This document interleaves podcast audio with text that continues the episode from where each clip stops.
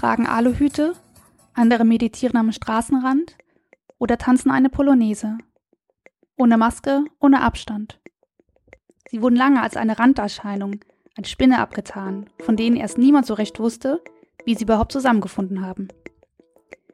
Die Rede ist von den sogenannten Hygienedemos, von Querdenkern und Corona-Protestlern, die seit Frühjahr 2020 in der virtuellen Welt und auf der Straße sichtbar sind. Ihre Anzahl und damit auch ihre Reichweite ihrer oft versatzstückhaften Überzeugungen wuchsen rasch. Politisch waren sie lange nicht wirklich einzuordnen, auch weil sie die klassische Einteilung in linkes oder rechtes politisches Spektrum lange verweigerten.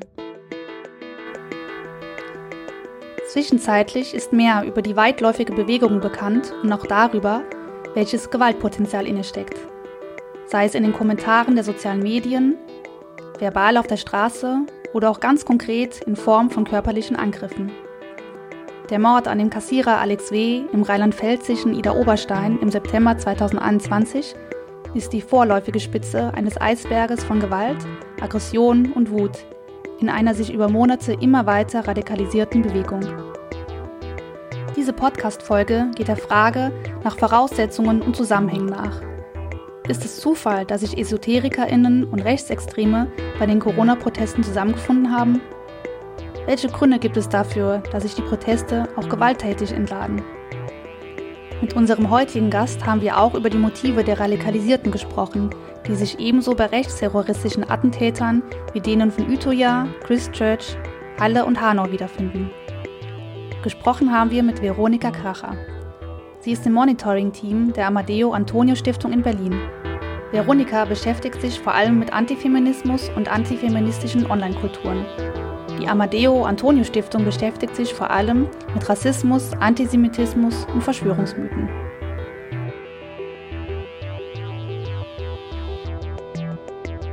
Verschwörungsmythen auf der Spur. Was rechter Terror mit den Corona-Protesten zu tun hat. Aus dem dreiteiligen Podcast Verschwörungsmythen Reloaded. Ein Podcast von Johanna Bröse und Daniela Gaub. Herausgegeben vom Bildungswerk Berlin der Heinrich Böll Stiftung.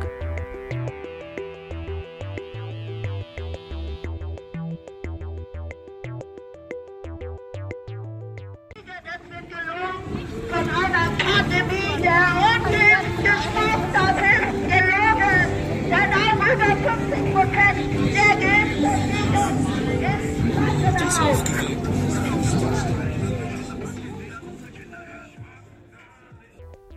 Mischung auf den Corona-Demos verwunderte zu Beginn die Öffentlichkeit. Tibetische Gebetsfahnen neben der schwarz-weiß-roten Reichsflagge. Wie geht das denn zusammen? Dabei gibt es eine lange Tradition von Bündnissen zwischen EsoterikerInnen, ImpfgegnerInnen und dem rechten Spektrum. Von Nationalisten bis zu den heutigen Neonazis. Als zum Beispiel im 19. Jahrhundert im preußischen Kaiserreich die Impfpflicht gegen Pocken umgesetzt wird, bediente man sich antisemitischer Ideologien und Narrative. Ja, schon damals 1874 gab es bei der Diskussion um dieses Reichsimpfgesetz sehr viele antisemitische Hetze und eben auch diesen Mythos der Vergiftung durch die Impfung aufgrund von jüdischen Ärzten, was quasi so ein Wiederaufmachen des antisemitischen Narrativs der jüdischen Brunnenvergiftung dargestellt hat. Und diese diese Behauptung, dass quasi Impfungen dem Körper schaden würden, Impfungen Gift wären oder eben eine geheime, bösartige Elite Menschen durch diesen Impfungen eben ja gezielten Schaden zufügen möchten. Das haben wir ja auch heute innerhalb dieser Impfgegnerinnen-Szene.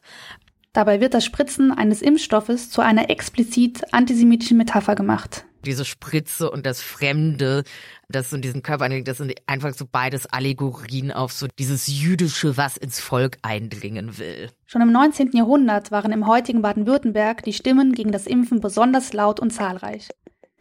Die anthroposophische Bewegung, die etwas später im 20. Jahrhundert entstand, schloss sich den impfkritischen Stimmen an. Grob umrissen ist sie eine esoterische Weltanschauung und hat auch in Baden-Württemberg eine lange Tradition. Ein wichtiger Bezugspunkt war dabei Rudolf Steiner, Begründer der deutschen Anthroposophie und der Waldorfpädagogik. Bekannt ist er auch für seine unter anderem antijüdischen Rassenideologie, die bis heute immer wieder für Kontroversen sorgt. Die Anhängerinnen esoterischer Gruppierungen wie auch deutschnationale rechte Kräfte wandten sich gegen die strukturellen Veränderungen der damaligen Epoche, etwa gegen die zunehmende Industrialisierung und Verstädterung. Stattdessen wollte man wieder zurück zur Natur. Impfungen wurden als eine Art Vergiftung des Körpers betrachtet, die eine natürliche Immunisierung verhindern würden. Die unterschiedlichen Gruppierungen kamen also beim Thema Impfgegnerschaft zusammen. Die Überzeugung der esoterischen Glaubenssysteme boten Anknüpfungspunkte für die spätere NS-Rassentheorie und die These von natürlicher Auslese, dem sogenannten Darwinschen Survival of the Fittest, dem Überleben des Stärkeren. Hervorzuheben ist dabei Eugen Düring, der zu den wichtigsten Vordenkern der NS-Rassenideologie gehört. Er behauptete, dass Impfen ein Aberglaube sei. Jüdische Ärztinnen hätten diese erfunden zur persönlichen Bereicherung Heute werden die jüdischen MedizinerInnen mit dem Unternehmer Bill Gates personifiziert, der im Übrigen fälschlicherweise jüdisch markiert wird. Er plane Menschen mit der Corona-Impfung zu chippen und sich am Impfen zu bereichern, heißt es. Manch einer behauptet sogar, er habe das Coronavirus entwickelt. Vom 19. Jahrhundert bis zum heutigen Tag sind im Süden Deutschlands und in der Schweiz die ImpfgegnerInnen besonders gut vernetzt und die Impfquoten insgesamt vergleichsweise niedrig. Diese Zahlen erhebt das Robert Koch Institut jährlich. Es verwundert daher nicht, dass die Corona-Proteste bzw. die Querdenken-Szene ihren Ursprung in Stuttgart haben. Schon im Frühling 2020 kamen dort Menschen zu Tausenden bei Kundgebungen zusammen und protestierten gegen die angeblichen Zwangsmaßnahmen der Merkel-Diktatur. Von hier ist es nicht mehr weit zu Verschwörungsideologien, die sich schnell auch auf antisemitische Art und Weise äußern. Wo man sich selbst nur als hilflose Masse im Aufstand begreift, scheint das Bild der jüdischen Weltverschwörung, offen oder strukturell, gleich um die Ecke. Der strukturelle Antisemitismus funktioniert dabei ähnlich wie der offene Antisemitismus. Die Bilder oder Codes, Chiffren werden lediglich verschleiert. Der strukturelle Antisemitismus vertritt ebenfalls die Vorstellung von dieser kleinen Elite, die die Geschicke der Welt steuert und die in der Regel auch jüdisch konnotiert ist, verschleiert dies aber in Chiffren. Generell bedeutet struktureller Antisemitismus das Reproduzieren antisemitischer Stereotypen, durch Chiffren und Verschleierungen. Man sagt nicht die Juden, aber man meint die Juden. Es wird davon ausgegangen, dass quasi eine geheime Gruppe hinter den Kulissen die Weltgeschichte steuert und dann eben auch mit der Intention, dem Großteil der Weltbevölkerung Schaden zuzufügen, um sich selbst zu bereichern. Begriffe wie NWO, also New World Order, was, was ja eine antisemitische Chiffre ist, finden sich sowohl bei Querdenkengruppen als auch bei offenen eingefleischten eingefleischten Neonazis. Die Annahme des strukturellen Antisemitismus ist also, dass Persönlichkeiten mit großem ökonomischen Kapital in geheimen Treffen einen Plan schmieden, wie die Welt nach ihren Vorstellungen geformt werden soll. Am Ende dieser Pläne steht aber immer, dass diese Personen ihre Macht und ihr Kapital vermehren. Die verdächtigten Persönlichkeiten werden von Verschwörungsgläubigen oftmals rassistisch oder antisemitisch markiert. Die Erzählungen von Nationalsozialistinnen und Impfgegnerinnen damals ähneln den Erzählungen von Rechtsextremen und Corona-Leugnerinnen heute. Antisemitische Bilder sind der Impfgegnerinnenschaft immer wieder inhärent. Was sie eint, sind Sozialdarwinismus, Antidemokratie und Wissenschaftsfeindlichkeit, hinter der, mal mehr, mal weniger offen, auch das antisemitische Narrativ der sogenannten jüdisch-marxistischen Schulmedizin steht. Zum anderen eint die Menschen eine tiefe Skepsis gegenüber den demokratischen Parlamenten und Institutionen. Diese Ablehnung führt dann auf die Irrwege in Richtung Verschwörungsmythen, anstatt etwa dahin, sich beispielsweise kritisch mit der zunehmenden Neoliberalisierung der Wissenschaften insgesamt oder wirtschaftlichen Interessen im Gesundheitssystem auseinanderzusetzen. Ein weiteres Motiv, was sie gemeinsam haben, ist das des Erwachens. Bereits die Nazis nutzten diese Metapher, um Menschen für ihre Ideologie zu gewinnen. In esoterischen Strömungen ist oft die Rede vom dritten Auge, das jeder Mensch habe, aber nicht alle haben es schon geöffnet. Dem zugrunde liegt die Annahme, dass die einen sehend, also wissend sind, und alle anderen nicht sehend, also unwissend. Ich bin quasi erwacht, ich habe die Welt durchschaut und die anderen sind alle Schlafschafe, die keine Ahnung haben. Verschwörungsideologisch denkende Menschen sind ja in dem Glauben, im Begriff der absoluten Wahrheit zu sein. Dies führt zu einer narzisstischen Überhöhung der eigenen Person und zu einer Abwertung der anderen Personen. Kritische Beobachterinnen der Corona-Proteste wiesen schnell auf weitere antisemitische Inhalte hin, wie etwa dem Tragen von aufgenähten Davidsternen. Eine Analogie zu Aufnähern, wie sie Jüdinnen in der NS-Zeit tragen mussten. Anstatt dem Wort Jude drucken sich Corona-LeugnerInnen ungeimpft auf den Stern. Die Verschwörungserzählung dahinter? Man werde ähnlich verfolgt, ähnlich ausgegrenzt und entmenschlicht wie die jüdische Bevölkerung im deutschen Faschismus. Hier wird auch sichtbar, wie versatzstückhaft und widersprüchlich Verschwörungserzählungen sind. Bezieht man sich nun auf eine allmächtige jüdische Weltverschwörung und will den Verschwörern das Handwerk legen? Oder macht man sich mit einer Gleichsetzung mit Opfern des faschistischen Vernichtungswillens selbst zu einem Juden? Selbstredend als schamlose und entwürdigende Karikatur. Es wird sichtbar, die Struktur, welche die Verschwörungsgläubigen zusammenhält, ist oft weit wichtiger als der Inhalt. Und damit entwickelt die zunächst höchst heterogene Gruppe derjenigen, die zum Beispiel bei den Querdenken-Demos gemeinsam laufen, erst ihre gefährliche Schlagkraft und nicht nur bei den RednerInnen auf der Bühne werden Bezüge zu weltweiten, extrem rechten Verschwörungsnetzwerken wie den QAnon-Anhängern oder den Identitären hergestellt. Es gibt zahlreiche Recherchen, die zeigen, bekannte Neonazis sind in den Protesten vertreten. Es finden sich zahlreiche personelle Überschneidungen zwischen der rechtsextremen Szene und den Corona-Protesten. So auch unter den führenden Köpfen. Stefan Bergmann, ehemaliger Pressesprecher von Querdenken Stuttgart, hat Kontakt zur rechtsextremen und gewaltbereiten Reichsbürgerszene. Und er ist bei weitem nicht der Einzige. Ein ganz besonders prägnantes Beispiel, würde ich sagen, ist das Kompaktmagazin äh, von dem rechtsextremen Publizisten Jürgen Elsässer, das seit Beginn der Pandemie Werbung für die Querdenkenbewegung macht. Sie haben auch eine Sonderausgabe für die Querdenkenbewegung. Jürgen Elsässer spricht regelmäßig auf Querdenken-Veranstaltungen und gleichzeitig ist es einfach eine Zeitschrift, die seit ihrem Entstehen massive Hasskampagnen gegen progressive Stiftungen, gegen queere Menschen, gegen Geflüchtete, gegen Jüdinnen und Juden fährt. Und ja, demzufolge ein besonders deutliches Beispiel der Verbindung zwischen Rechtsextremismus und Querdenkenszene ist. Des Weiteren haben wir zahlreiche InfluencerInnen, die als Scharnier zwischen Rechtsextremismus und Querdenkenszene fungieren. Wie verbreitet Verschwörungsmythen in der Gesellschaft sind, ist schon vor Corona wissenschaftlich beforscht worden. Auf internationaler Ebene etwa vom Comparative Analysis of Conspiracy Theory Netzwerk oder in den breiter aufgestellten Mitte-Studien, welche Einstellungen zu rechtsextremen und autoritären Einstellungen in Deutschland erheben. Letztere stellte 2018-2019 Folgendes fest. Ein Drittel der Befragten stimmen der Aussage zu, dass PolitikerInnen und andere Führungskräfte nur Marionetten von dahinterstehenden Mächten seien. Und mehr als die Hälfte vertraut mehr dem eigenen Gefühl als der Wissenschaft. Solchen und ähnlichen Aussagen stimmen laut der Mitte-Studie aus dem Jahr 2020 bis zu 60 Prozent der Menschen in Deutschland zumindest etwas bis stark zu. Die Corona-Proteste fielen also ideologisch auf nahrhaften Boden. In der Studie bestätigt sich auch die Wissenschaftsskepsis. Meinungen basieren immer weniger auf Fakten. Die Anschlussfähigkeit zu Verschwörungen, Medien und Elitenschelte, Klimathemen und Antigenderismus steckt sich in den Umfragen wieder. Ebenso stellen die Mitte-Studien fest, dass sich in den letzten Jahren ein Zusammenhang zwischen Verschwörungsglaube und Gewaltbilligung und Gewaltbereitschaft herausgebildet hat.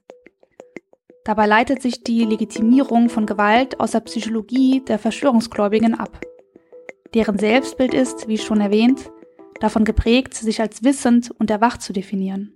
Und dies kann dann auch eben zu einer Überhöhung der Gruppe, zu der man sich zugehörig fühlt, also anderen Querdenkern führen. Wir sind diejenigen, die es begriffen haben. Also es ist so diese klassische Kollektivbildung wir gegen die. Dies kann dann auch dazu führen, dass die eigene Ideologie, dadurch, dass man sich ja so im Recht wähnt, als etwas betrachtet wird, was der Gesellschaft ganz dringend vermittelt werden muss. Also man sieht sich ja im Recht und man glaubt aus einer gerechten Position heraus zu handeln. Und Somit legitimiert man dann auch im Zweifelsfall gewalttätiges Handeln, weil einfach alle Mittel recht sind, um die Gesellschaft von ihrer Verblendung und ihrem Schlafschaftum und der Tatsache, dass sie Impfungen für etwas Richtiges halten, zu befreien. Aus dieser Selbsterhöhung und dem Bedürfnis, die Menschen um sich herum aufzuklären, ergibt sich, da ist es ja wirklich so ein total religiös aufgeladener Kampf gut gegen böse, wo man sich wirklich in der Aufgabe sieht, die Welt vor dem Abschaum und dem Bösen zu reinigen. Diese Einstellungen finden auch zunehmenden Ausdruck in physischer Gewalt und strafrechtlichem Zuwiderhandeln. Etwa im Rahmen der Corona-Proteste, wie im August 2020, als zahlreiche Personen die Treppen zum Reichstag stürmen. Oder bei gezielten Bomben- und Brandanschlägen auf symbolträchtige Orte wie dem Robert Koch Institut oder Impfzentren. Auch im Alltag nehmen die Übergriffe zu. Immer wieder greifen Fahrgäste Busfahrerinnen oder Mitarbeiterinnen in Geschäften an, wenn diese auf die Maskenpflicht hinweisen. In Hessen versuchten zwei Männer einer Frau, die mit ihrem Baby unterwegs war, ihre Maske abzunehmen. Sie wehrte sich, woraufhin der Kinderwagen umgetreten und der Säugling lebensbedrohlich verletzt wurde. Die Gewalt findet ihren bisherigen Höhepunkt in dem Mord an Alex W., der in einer Tankstelle im rheinland-pfälzischen Ida Oberstein arbeitete. Er bat einen Kunden, einen Mund-Nasenschutz zu tragen. Wie später von der Oberstaatsanwaltschaft zu hören ist, reizte der Hinweis den Kunden so sehr, dass er keinen anderen Ausweg gesehen habe, als zwei Stunden später an die Tankstelle zurückzukehren und den Mitarbeiter zu erschießen. In Telegram-Gruppen der Corona-LeugnerInnen-Szene wird der Mord von Ida Oberstein teilweise gefeiert und als legitim erachtet. Im Messenger-Dienst Telegram werden Nachrichten wie diese geteilt. Ich persönlich habe dafür Verständnis. Es muss endlich mal etwas passieren. Diese Maskenscheiße ist eine absolute Tyrannei. Das muss man mit Waffengewalt regeln. In einem anderen Kanal freut man sich. Jetzt geht es los. Im europäischen Ausland und den USA ist ein ähnliches Gewaltpotenzial zu beobachten. Eine Gewaltbereitschaft, die bis zu Morden und terroristischen Attentaten reicht. Im März 2021 tötete ein Mann an drei verschiedenen Orten in Atlanta im Bundesstaat Georgia gezielt sechs Menschen. Der Täter suchte asiatisch markierte Läden auf und erschoss asiatisch gelesene Menschen. In späteren Vernehmungen gab er an, Menschen aus Asien hätten Schuld an der Verbreitung des Coronavirus. Auch diese Form der Argumentation ist Bestandteil der an sich oft widersprüchlichen Verschwörungserzählungen rund um das Coronavirus. In der Szene sammeln sich auch Menschen, die das Virus als gefährlich einstufen. Sie schreiben die Schuld für die Verbreitung neben einer jüdischen Elite auch asiatisch gelesenen Personen oder politischen Gegnerinnen zu. So leugnete der ehemalige US-Präsident Donald Trump die Gefahr des Virus, unterstellte aber zugleich der chinesischen Regierung, das Virus gezüchtet zu haben. Verschwörungsglauben eint die Menschen als gemeinsamen Bezugspunkt. Und die Erzählungen müssen dabei nicht dieselben sein. Sie können sich sogar widersprechen und doch funktionieren sie als einigender Ausgangspunkt für weitere gemeinsame Aktionen. Die Corona-Pandemie lieferte damit auch oftmals eine Projektionsfläche für bereits bestehenden Einstellungen. Das Attentat von Atlanta zeigt sehr drastisch, wie weit verbreitet Gewalt ist, die verschwörungsideologisch begründet ist. Um die Dimension dieser Gewalt ganz fassen zu können, bleiben wir weiter im Ausland. Weltweit kommt es in den letzten Jahren immer wieder zu rechtsterroristischen Anschlägen. Das Attentat von Oslo und Utøya 2011, dem 77 Menschen zum Opfer fielen. Die meisten waren Jugendliche eines sozialistischen Jugendcamps. Im Jahr 2019 Christchurch, Neuseeland. Ein Rechtsterrorist dringt in zwei Moscheen ein und erschießt 51 Menschen. Im gleichen Jahr folgt Halle. Zum Zeitpunkt von Yom Kippur, dem höchsten jüdischen Feiertag, versuchte ein bewaffneter Attentäter in eine Synagoge einzudringen. Dem Attentäter gelang es nicht, die Tür aufzubrechen. Er schoss daraufhin in der Nähe auf einen Dönerimbiss und auf offener Straße auf Menschen. Dabei starben zwei Personen. Eine von ihnen ist Jana Lange, eine Passantin. Der Täter wird später explizit Frauenfeindlichkeit als ein Tatmotiv angeben. Nur wenige Monate danach das Attentat von Hanau. Ein Täter erschoss insgesamt neun Menschen mit Migrationsgeschichte und anschließend seine pflegebedürftige Mutter und sich selbst. Die Täter agierten unabhängig voneinander an verschiedenen Orten zu verschiedenen Zeitpunkten. Die Motive sind mal antisemitischer Art, dann antimuslimisch, antiziganistisch, antikommunistisch oder antifeministisch begründet. Aber eines eint die Täter das verschwörungsideologische Narrativ, das treibende Kraft hinter rechtsterroristischen Anschlägen wie Halle und Hanau, aber auch Utoya, Christchurch, Pittsburgh, Poway und so weiter war, ist das des großen Austauschs. Beim Verschwörungsnarrativ des großen Austauschs fallen Antisemitismus, Antifeminismus, Antikommunismus, Rassismus und Maskulinismus zusammen. Vermutlich ist es deswegen auch so populär, weil es einfach alle, alle Aspekte gruppenbezogener Menschenfeindlichkeit abdeckt. Die Ideologie des großen Austauschs besagt, dass eben durch den Kulturmarxismus, also jüdische Kommunisten, einerseits die Frauen zum Feminismus verführt, andererseits der weiße Mann verweichlicht und degeneriert wird. Dies führt dazu, dass die Geburtenraten im Westen sinken. Diese Ideologie wird außerdem abgeleitet, dass allen voran muslimische Menschen den westlichen Kulturraum Stück für Stück dominieren werden. Im Zuge dessen käme es zu der sogenannten Islamisierung des Abendlandes. Verschwörungsideologien und Erzählungen fungieren also als gemeinsamer Nenner der genannten rechtsterroristischen Attentate. Die Annahme, die lange Zeit vorherrschend war, nämlich die, dass Corona-Leugnerinnen und andere Verschwörungsgläubige allesamt nur Spinner seien über die man sich am besten belustige, ist damit eine gefährliche Verharmlosung. Sie befeuern und stützen antidemokratische, rassistische und antifeministische Einstellungen und können mitunter lebensbedrohlich sein. Das zeigen Blicke in die Vergangenheit und ins Heute. Die verschwörungsmythischen Einstellungen sind und waren in der hiesigen Gesellschaft, aber auch andernorts weit verbreitet und tief verwurzelt, wie wir gehört haben. Verschwörungsideologien sind damit ein weltweites Phänomen. Und sie finden auch weltweit gewalttätigen Ausdruck, sei es im Alltag oder in verheerenden Terroranschlägen. Die offene Frage, die bleibt, lassen sich Rechtsextremismus und Verschwörungsideologien dann überhaupt trennen? Ich würde tatsächlich sagen, nein, da eben, wie bereits gesagt, rechtsextremes Denken immer verschwörungsideologisch ist und auch Verschwörungsideologie einen sehr guten Einstieg in Rechtsextremismus bieten. Das Ende der Corona-Pandemie ist noch immer nicht abzusehen. Wie sich daher die Corona-Proteste und ihre radikalen Elemente weiterentwickeln, ist schwer zu prognostizieren. Verschwörungsgläubige werden vermutlich auch nach der Corona-Pandemie neue Projektionsflächen für Wissenschaftsskepsis oder Antisemitismus finden. Die Maßnahmen zur Eindämmung der Klimakatastrophe könnte die nächste sein.